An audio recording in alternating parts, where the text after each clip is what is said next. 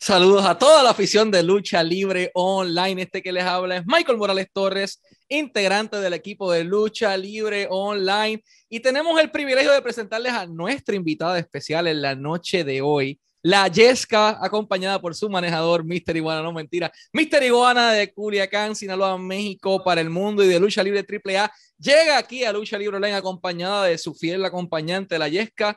Eh, Iguana, habías estado anteriormente aquí con Hugo de manera breve, pero no nos habíamos todavía sentado a hablar completamente. Es un honor tenerte acá como nuestro invitado. ¿Cómo te encuentras? Para mí es un placer estar este, en una de las plataformas más importantes de lucha libre, si no es la que más importante de lucha libre eh, de habla hispana y de Latinoamérica. Y pues la Yesca estaba muy emocionada para entrar aquí. Así como tú dices, presentar primero a la Yesca y luego a mí, así es más o menos como la dinámica, ¿no? Ella es ella es la del cerebro, yo soy el que habla y es la que lucha.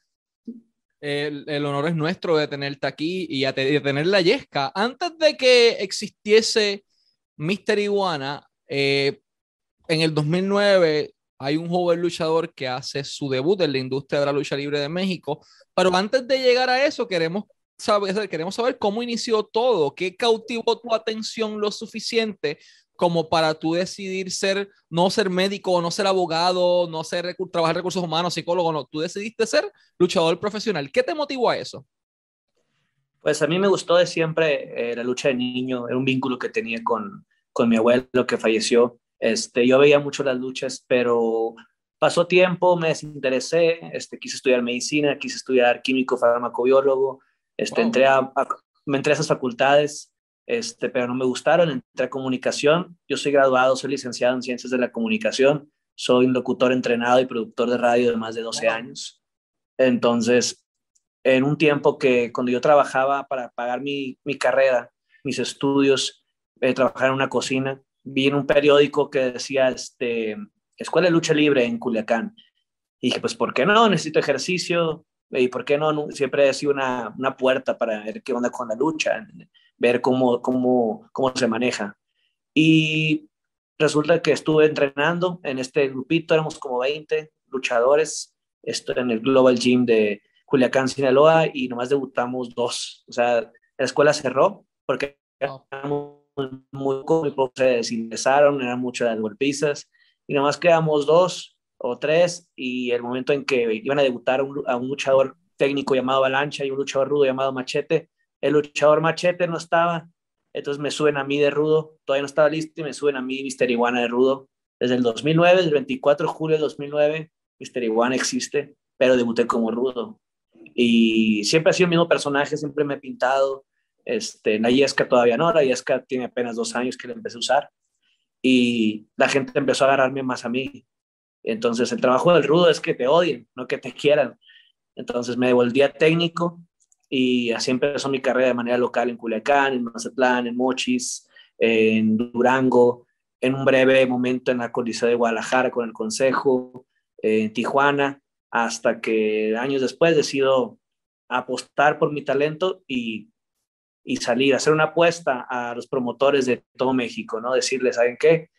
Yo sé que yo soy buen luchador, yo sé que siempre que me presento en cualquier lucha la gente le gusta, entonces llévenme a sus luchas, y si yo no le gusto a la gente, si yo no le gusta a usted, si la gente me abuchea, si doy mala lucha, yo le regreso mi dinero del avión, del hotel, de lo que sea.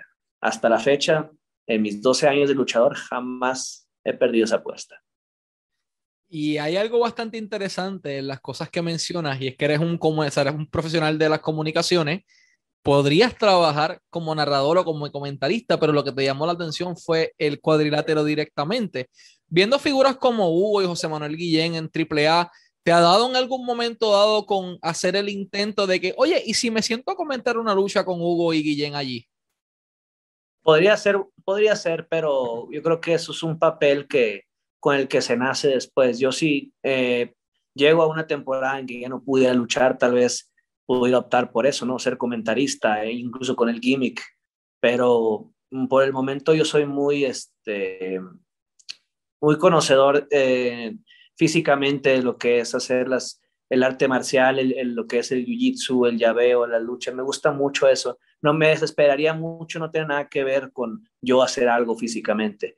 Me gusta hablar y hacer las cosas. Me gusta también hacer el hecho de comentar, pero creo que no sería mi fuerte, fuerte estar yo en una mesa de comentaristas. Yo no sé cómo se sentiría Hugo él tanto tiempo luchando y viendo a, tanta gente en el ring haciendo todo el día lo mismo y, a mí me darían ganas de subir al ring, incluso si estuviera retirado. Entonces, pues, no sé, el tiempo lo dirá.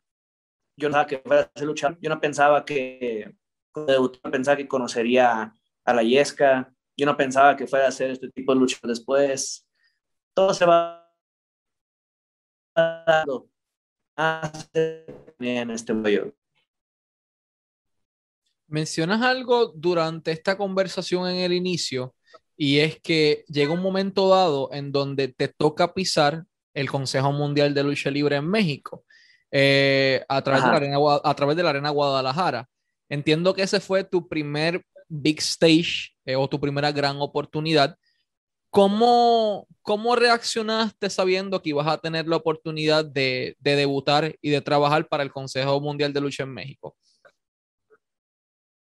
Pues la emoción fue muy grande, ¿no? Eh, yo tuve que, es el hecho de que tu nombre salga en la papeleta y que este domingo, el debut de Mister Iguana, pero al llegar y ver la arena, este coliseo, luchar en una arena tan, tan, que dedicada a eso, después de tanto tiempo luchar en las locales, de luchar, este, cabe destacar que en mi ciudad y en varias partes de las que he luchado, siempre me han tenido en las primeras luchas. O no obstante de que esto pues no lo puedes mentir nadie que me haya visto. Siempre la gente me gritaba más a mí, la gente quería más a mí, que incluso la gente de fuera, pero porque eh, los luchadores que están hasta arriba eran amigos del promotor, eran hijos del promotor. A mí nunca por mafias y por políticas, nunca me dieron el lugar hasta arriba. Entonces el llegar a Coliseo Guadalajara fue muy, muy, muy marcado para mí. Dije, por fin mi talento me está llevando ahí. Mi sorpresa fue que llegué a la Coliseo Guadalajara y no era nada fuera del otro mundo. fue una lucha, una lucha en domingo, de nuevos valores. Eh, los luchadores, la mayoría de los que trabajaban ahí eran este, de, también iguales de, que donde yo trabajaba, el mismo pensamiento, el mismo pensamiento de envidias, de que este, este flaco viene a, a quitarnos el lugar.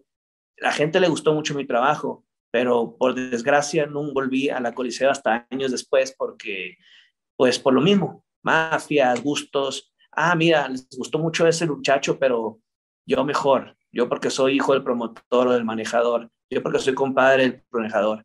Entonces mi decepción fue muy grande y la otra fue que el estilo del consejo me, toda hasta la fecha, siempre he escuchado muy malos comentarios de mi personaje, muy malos comentarios de mí. No se fijan en lo que yo hago, ni en la reacción de la gente. La gente me ama a veces en el público, pero para ellos el no estar fuerte, no tener un físico como los de ellos, construido, el, tener un método diferente, para ellos es casi una ofensa. Entonces fue muy decepcionante para mí, fue que el consejo me dejó, hice muy buenas amistades este, luchadores, pero también me sirvió para decir, si yo no hago algo por mí y hago mi camino por mí, nadie, lo, nadie me va a ayudar porque todos van a querer que yo no tenga éxito, todos van a querer que, que ese flaquillo que a la gente le gusta no tenga éxito, porque yo pasé años en el gimnasio haciendo mi cuerpo, yo paso años en...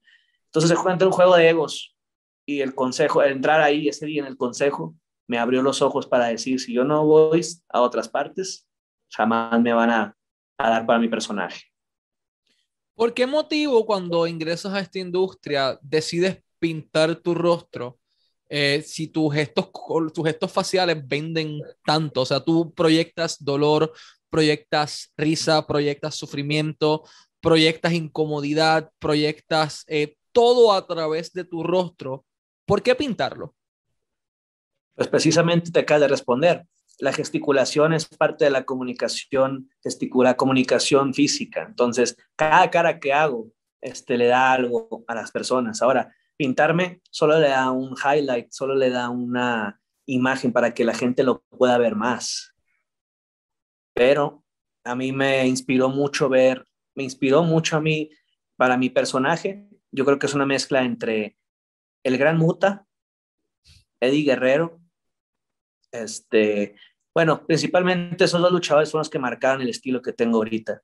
Pero el Gran Muta me gustaba mucho cómo se pintaba y sus movimientos, cómo los hacía diferente a cualquier otro. Tal vez no era el luchador normal en esa época de los ochentas, pero la manera en que se pintaba hacía que se notara algo distinto.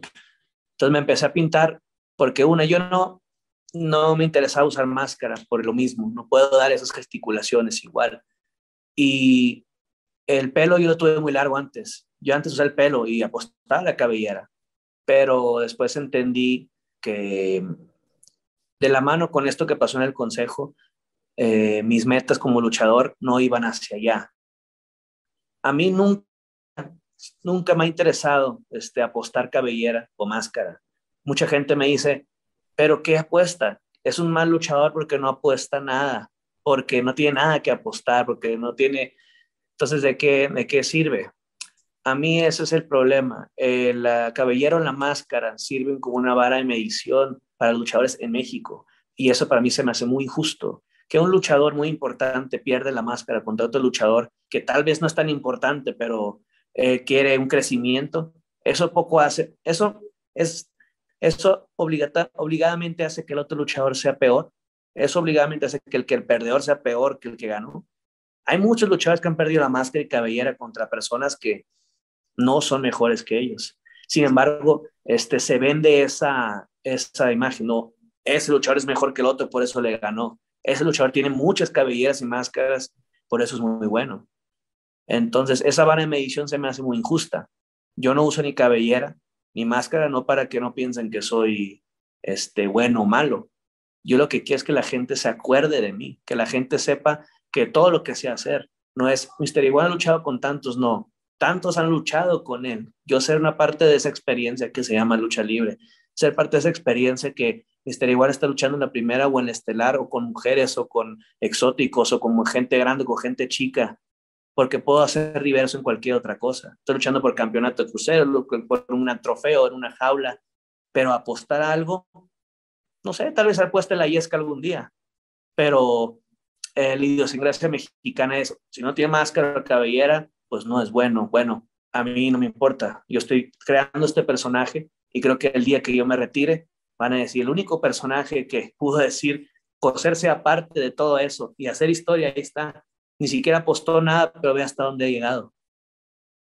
Yo vi tu primer video de una manera bastante peculiar. Yo estaba estudiando en la escuela de Derecho y viene este compañero, Mac, y me muestra como que tienes que ver esta pendejada, fue el término que lo usó, tienes que ver esto. Porque en Puerto Rico no se ve eso.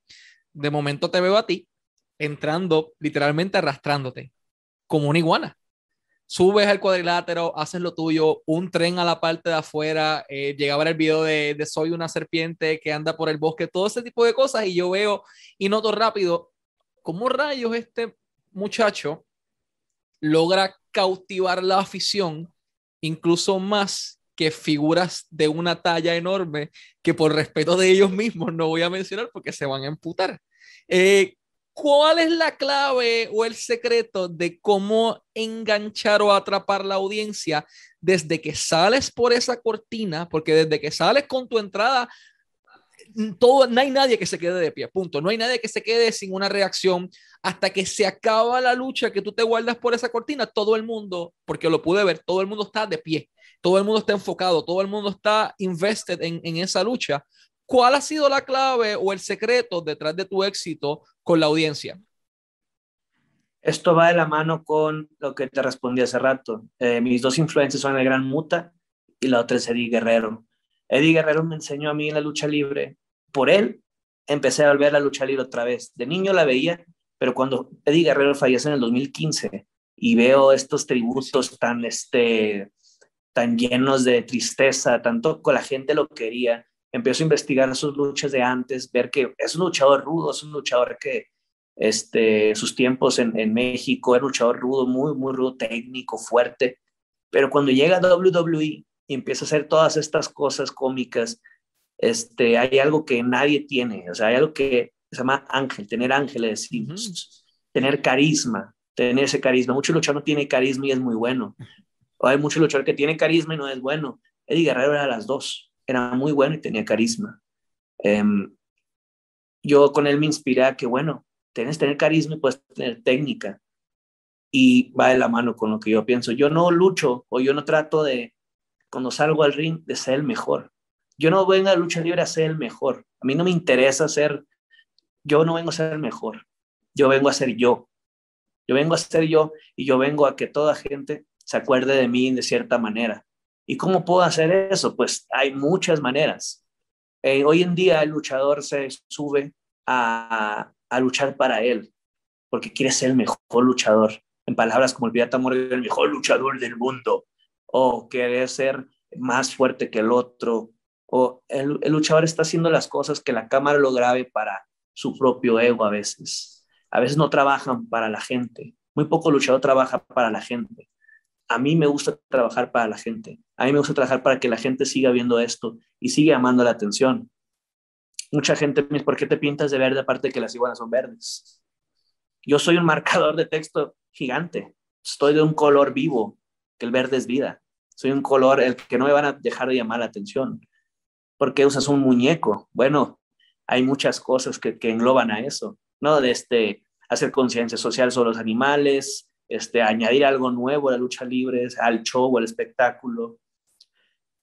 Pero todo se trata de ser tú, ser algo diferente. Y si tienes ángel y ese carisma, que también se tiene abajo del ring, no solamente en el ring, hay muchos luchadores que abajo del ring, en vestidores, son carismáticos igual que arriba. Igual citar a la persona que más, la tercera persona que más me inspira y que hasta el momento yo sigo haciendo su, sigo haciendo mi inspiración cada vez que escucho historias de él.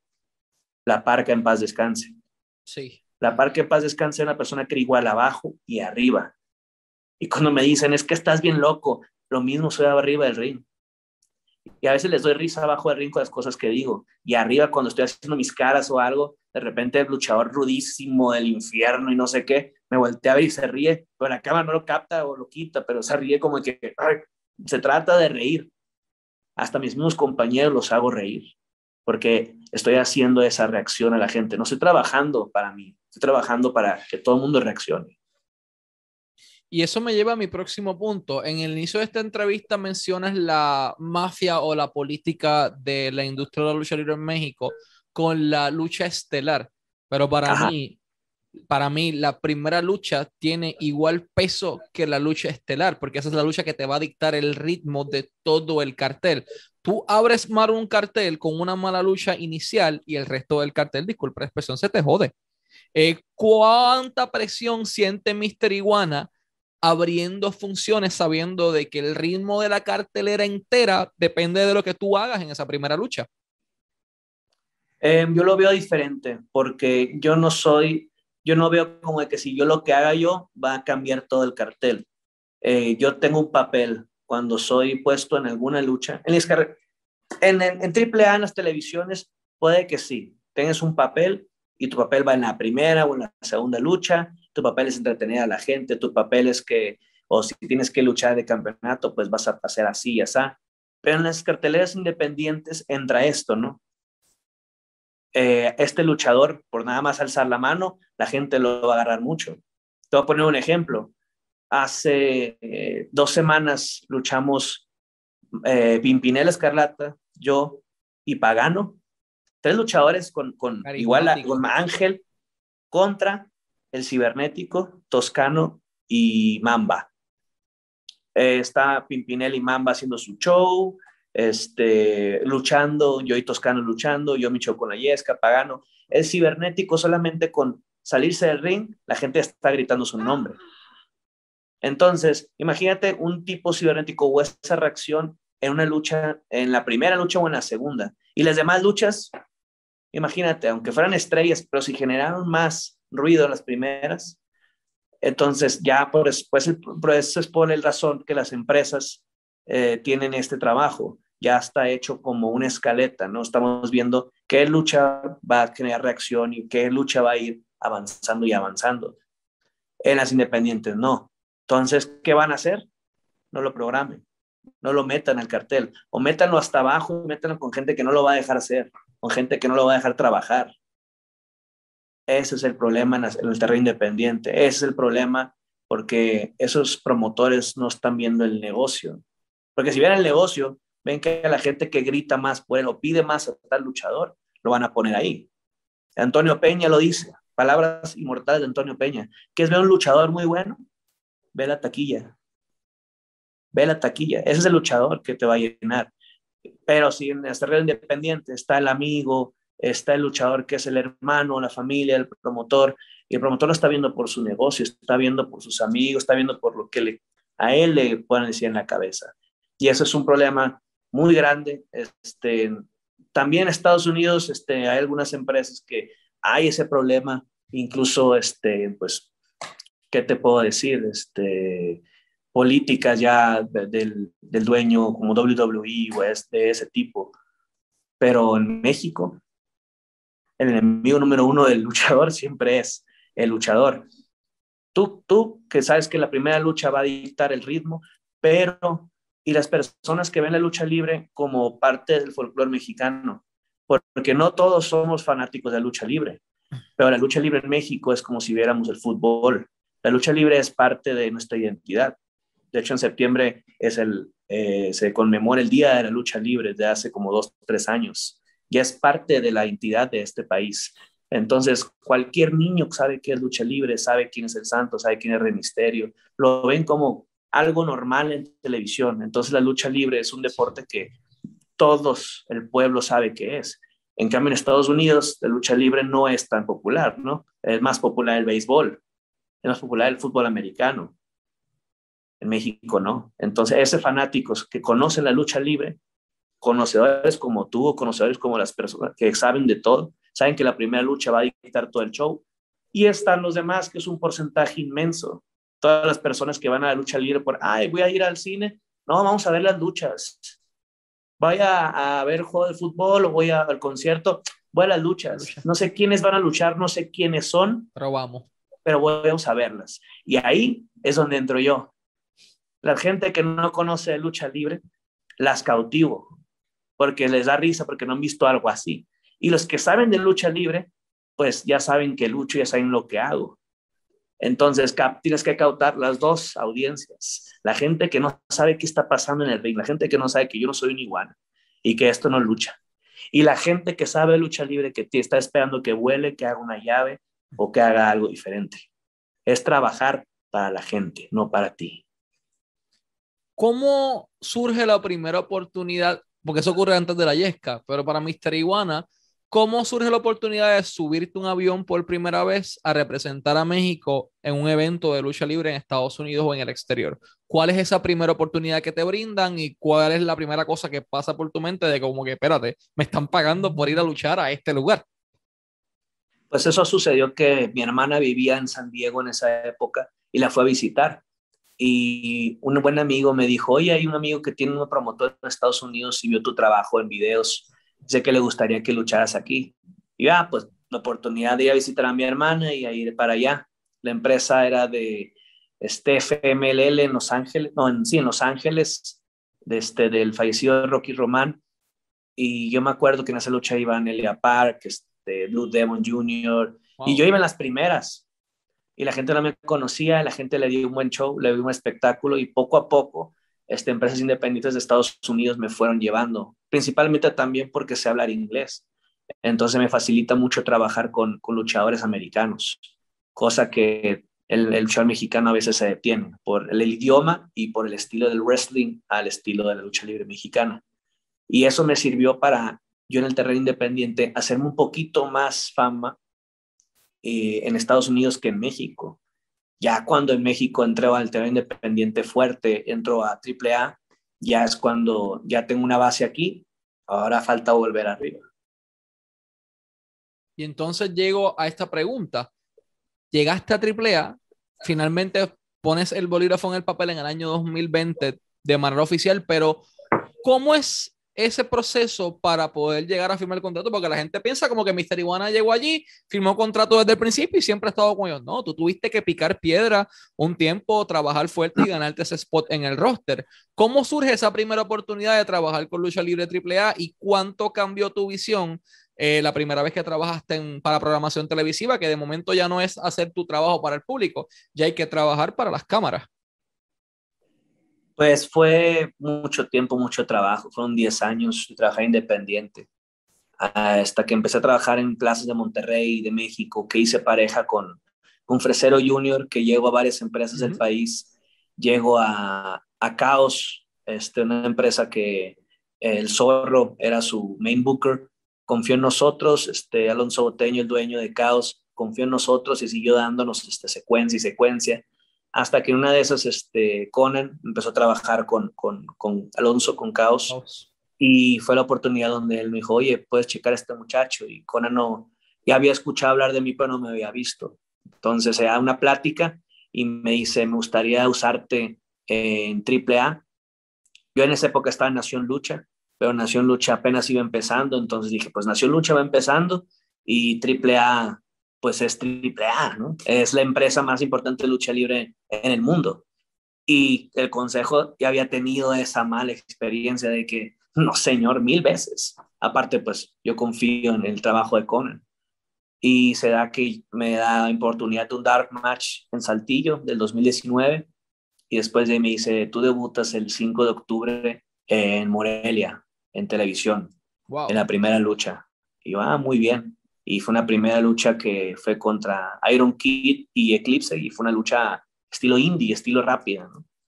Después de ahí ya fue cuando empezó a, empecé a hacer funciones con ellos, que en Torreón, este, en Guerra de Titanes, llegué a Lucha Capital, el, el, programa de, Facebook que Lucha Libre AAA hizo con, un restaurante que fue por Facebook.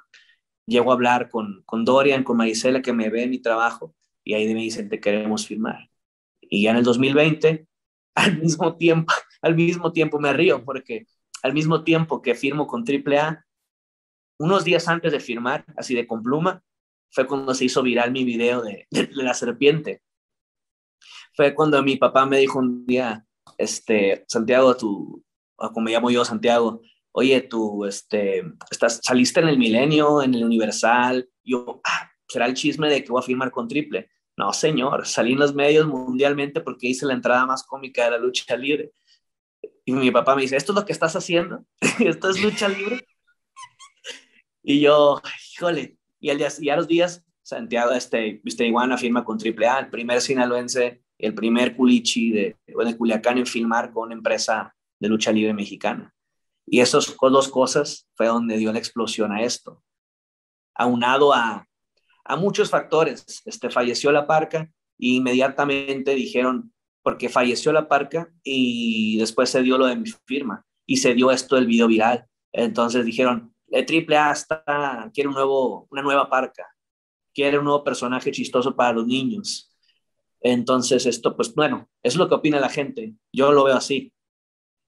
Todo esto se fue haciendo como una bola de nieve y fue donde este, ese año se dio la, el boom que se puede decir que me dio a conocer ya un poquito más todavía. ¿Cómo llega lo que tienes en tu hombro a tu vida? ¿Cómo llega la Yesca que hasta un campeonato de Pakistán ha ganado en su joven carrera? O sea, la Yesca fue campeona de Pakistán. Yo no he ganado ni, ni una cinta de participación en mi vida. ¿Cómo llega, cómo llega la Yesca a la ecuación? Campeona 24-7 y me lo quitó a mí. Me lo quitó a mí. En la cama, sí. Sí, o sea, eso se lo tengo que contar a mi papá, él no sabía eso entonces. Le va a impresionar más que el periódico. Este, hace dos años, en una lucha de independiente, antes de entrar a AAA, en esas luchitas independientes, pues me tocó conocer a mucho luchador que ahorita está en la estelar. El caso fue que estaba este drone del consejo, estaba Taurus, Black Taurus, estaba otro luchador llamado Spectro Segundo allá en Estados Unidos y una fotógrafa me regala esta iguanita, porque pues mi personaje es Mister Iguana o como Iguana. Y me dice, ten, te lo regalo. Y yo, ay, gracias. Esa lucha, ese día, eran como unas 50 personas a las 2 de la tarde en julio en Los Ángeles. El calor es inmenso. infernal. Infernal. Entonces nos volteamos a ver todos y decimos, pues hay que hacer una lucha rápida, este, cómica, hay poca gente. Y dije, ¿por qué no usamos a esta? Ah, pues, ¿qué vamos a hacer? Pues mira, te muerdo acá, y escaso, como yo trabajo. El caso es que esa lucha terminó y esas 50 personas terminaron tirando como unos 500, 600 dólares al ring después de la lucha. de que les gustó tanto que nos tiraron dinero. Y, después de eso nos volteamos a ver a, la Yesca, yo con el, dinero se lo puse a la Yesca en la boca y dije, eh, esto es de la suerte, o sea, llegó a mi vida por algo, pues me la dieron minutos antes de subir al ring y la metimos nada más así, inmediatamente yo sentí esa conexión. Y entonces dije, pues vamos a empezar a usarla y vamos a empezar a darle un uso, este, un mensaje y sobre todo algo diferente a la lucha libre, porque si genera esa reacción tan rápida en las personas que no me conocían ni conocían a la Yesca, este, ¿qué va a hacer en todo el mundo, no? ¿Qué cosas puede hacer? ¿Qué mensaje puede uno llevar a esto? Es donde entra mi, mi carrera, ¿no? Mi carrera de comunicación yo aprendí que para llevar un mensaje se necesita un emisor y un receptor. Y a veces que tú no puedes enviar muchos mensajes mediante cosas como la lucha, ¿no? Hay cosas, hay gente que lleva el mensaje, no sé, de la ecología mediante la lucha libre, hay gente que lleva el mensaje del racismo mediante lucha libre, el mensaje de la oscuridad, el mensaje de nacionalismo, etcétera, etcétera. ¿Cómo llevo yo un mensaje hacia los niños con un animalito? ¿No? ¿Cómo hago conexión con, con la gente con un animalito de peluche? Ellos no a veces saben que es de peluche, a veces me dicen, oye, ese peluche, pensá que es de verdad, porque le doy esa vida. Metemos algo así infantil y tú al hacer feliz a los niños en la audiencia, ¿cómo creas ese ambiente? Los niños locos, vueltos locos. Los papás, ¿cómo? Van a decir que, que están locos, estoy en un show de niños, ¿o qué? Pero no, también te contagian de esto. Y esto representa a que es un animalito, no en peligro de extinción porque hay muchas iguanas, pero es un animal, así como todos, que también sufren, como los perros, los gatos, porque si te das cuenta, te ha tocado ver cómo los rudos le pegan a la yesca, sí. o cómo les hacen castigos a la yesca. También es un animalito y sufre, le están dando vida al animal, así como yo, ahí. Tanto yo soy luchador que soy un humano, tanto esta iguana pues está luchando también y sufriendo. Y hacemos ahí que haya como una concientización de que niños, pues, si les gusta la yesca, si les, si, si les gusta como es, se les hace bonita, ah, pues de la misma manera tu perrito, tu gatito, la gente, los perros en la calle, todos animalitos sufren. Así que ahí va un mensajito verde para todos ustedes. Cuiden a los animales, cuiden el ambiente, cuiden el planeta, porque el planeta no solamente es de nosotros y de nuestros iPads y nuestras computadoras celulares, también es de los animalitos, como este.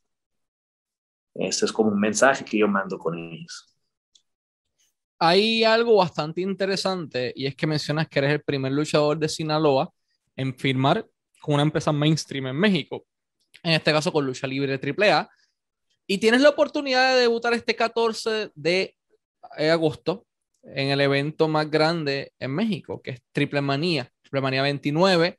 Vas a estar ahí directamente en la Copa Triple Manía, ya se anunció que va a estar Drago, vas a estar tú.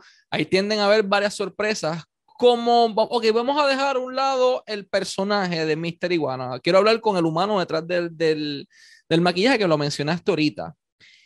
¿Cómo te, ¿Cómo te sientes como, como ser humano sabiendo que, ok, empecé en el 2009 tal vez como que para hacer algo de actividad física y el éxito ha sido tanto que voy a ir al equivalente de WrestleMania, pero en México, que es Triple Manía, en la Arena CDMX, que eso, sabes que eso va a ser casa llena. By the way, los boletos están disponibles para quienes no, tengan, no los han comprado todavía en superboletos.com, ahí los pueden encontrar o directamente en la boletería de la Arena. Eh, pero, ¿qué se siente saber? Que, ok, las personas ya no es simplemente este personaje cómico, ya la gente paga un dinero para verte, ya la gente paga un dinero para ver a Mr. Iguana y esperan algo de él, que de momento ya estás en el evento más grande en México. ¿Qué se siente para ti como ser humano saber que tu éxito ha llegado a tal nivel? No, es increíble, no. Jamás lo pensé, fíjate, tan rápido jamás. De hecho, es mi segunda triple manía.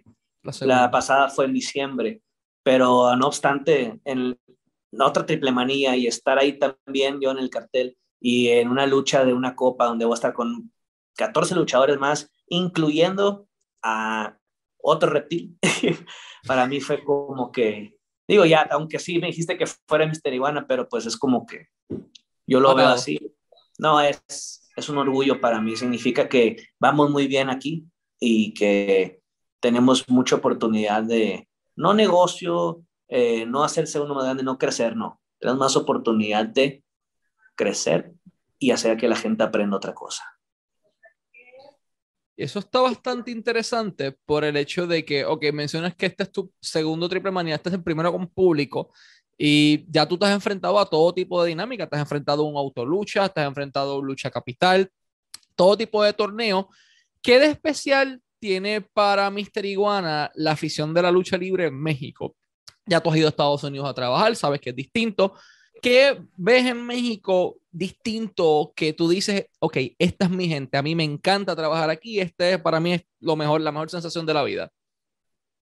Porque, por ejemplo, lo de la serpiente no hubiera tenido ese éxito ni en Estados Unidos ni en Japón.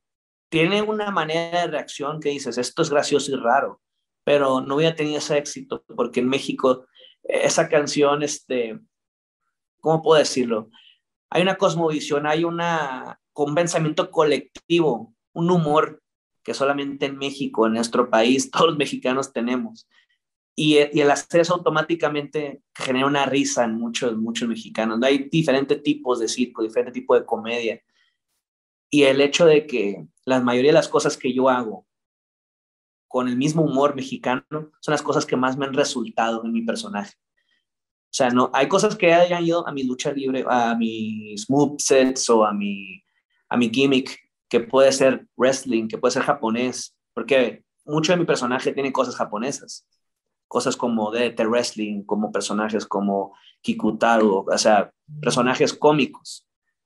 Pero la mayoría de las cosas que más resultan, tanto en mis movimientos de lucha, tanto en mis cosas con la yesca, ha sido por plenamente humor y cosmovisión mexicana, completamente. Cosas que un mexicano entiende así. Y es muy importante para mí eso. En México, el tener en México, en mi tierra, esa aceptación, que les guste lo que yo hago es por gracias, lo hago por todos ustedes. Y qué bueno que los hago reír. Qué bueno que les gusta mi trabajo, porque ustedes a mí me dan, yo me río con ustedes. El hecho de que se rían cuando yo tiro cuando yo tiro la yesca al público y me la devuelven, para mí es como, yo no les dije a la gente, de, este, cuando la tiran me la devuelven. Yo nunca les dije eso. Ellos entendieron que me iban a devolver automáticamente, porque fácilmente se pueden quedar con ella y correr. Como la pelota de béisbol, todo el mundo ve dónde cae y todo el mundo graba o se la quedó. Pero la yesca es un entendimiento que me la devuelven. Eso es simplemente mexicano. En Estados Unidos no creo que hubiera pasado, en Japón no creo pero el mexicano la devuelve inmediatamente, la vuelven a tirar y la devuelven inmediatamente. Yo le tengo, añado mucho a México por eso. El éxito de mi personaje ha sido por mucho del humor mexicano que hay. Antes de ir a la última pregunta, quería agradecerte por tu tiempo, por tu amabilidad de estar acá con nosotros como nuestro invitado. Último, y a la Yesca también de igual forma, muchas gracias a ella. Último y no menos importante, cuando Mr. Iguana mira hacia atrás, aquel muchachito en el año 2009, y ve el Mr. Iguana en que se ha convertido hoy día, el éxito que ha alcanzado y todo, y analizas lo que es tu carrera actualmente y lo que puede llegar a ser, ¿cómo tú quieres ser recordado por la afición, por tus compañeros, por los promotores y por la industria en general? ¿Cuál quieres que sea tu legado dentro de la industria de la lucha libre? ha sido muy diferente lo que he pensado. Te digo, antes tenía el cabello largo, antes era pues luchar porque me gustaba luchar. Eh, ahorita, viendo la diferencia para acá, mi legado fuera que la gente viera que no es necesario todas esas cosas que uno le imponen. Uno puede llegar a, a nuevas cosas, a nuevas formas y formar nuevos géneros, ¿no? Eh, antes que iba a pensar Beethoven que era el jazz, ¿no? que iban pensando antes los ochentas que iban a hacer la música electrónica. Siempre va a haber algo nuevo, siempre va a haber algo nuevo. Y en la lucha libre siempre también ha habido algo nuevo y hay cosas que han cambiado totalmente la manera de ver las cosas, personajes diferentes, que es base, en base a lo que Conan decía que, que le gustaba a mi personaje, que es diferente. Es lo mismo, hay que hacer cosas diferentes y crear diferentes maneras de llevar mensajes a la gente, mediante la lucha libre, mediante el arte, el cine, etcétera. Y creo que para terminar así mi, mi respuesta, se necesitan más ídolos, hay muchos. Cualquiera puede ser un ídolo, hasta Mi ídolo puede ser el hombre que se levanta este, diario a gritar a las 5 de la mañana allá afuera, borracho. Hasta puede ser un, un músico. Pero héroes, héroes, para mí ser un héroe es mejor que ser un ídolo. Si algún día puedo ser un héroe de verdad, a menos que esto es un héroe de, ficción, pero ser un héroe de verdad para un niño o para una persona que le pueda hacer el día mejor, que le pueda hacer entender algo, no sé, con la Yesca o conmigo, este, para mí es más importante que, que me quieran, ser ídolo y que ah, idolátrenme. El ídolo no, ese es cualquiera, el héroe se forma. Te aseguro que eres alguien eh, más allá del personaje que la gente va a recordar por el resto de su vida, más allá de, del gimmick, más allá de la yesca, es el ángel, es el carisma, hay algo que simplemente tienes que sale automático, no, no se ve que, que tengas que ponerle mucho esfuerzo a, a, las cosas, todo fluye y te aseguro que las personas te vamos a recordar siempre con mucho cariño. Eh, antes de irnos, pueden seguir a Mr. Iguana en sus redes sociales como el Mr.iguana, el Mr.iguana en Instagram, el Mr.iguana en Instagram, Mr. Iguana directamente en Twitter y también en Facebook. Mr. Iguana está disponible en Facebook, Twitter e Instagram. Lo pueden buscar allí para que estén al tanto de todas las aventuras de él y la Yesca, todas esas discusiones, los momentos en donde le quitan el campeonato 24-7 de Pakistán antes de que fuese algo eh, vamos a decirlo, este título que Sammy Guevara tuvo, que está en IW, lo tuvo la Yesca, para que ustedes tengan idea. Así que si quieren ver todo este tipo de, de ocurrencias, continúen echándole el ojo a las redes sociales de Mystery One y estén pendientes de su trayectoria, siempre augurándote el mayor de los éxitos, tanto a ti como a la Yesca en todo este proceso. Y nos despedimos entonces, pónganse verde. Este fue Mystery Iguana y Michael Morales Torres y la Yesca para Lucha Libre Online.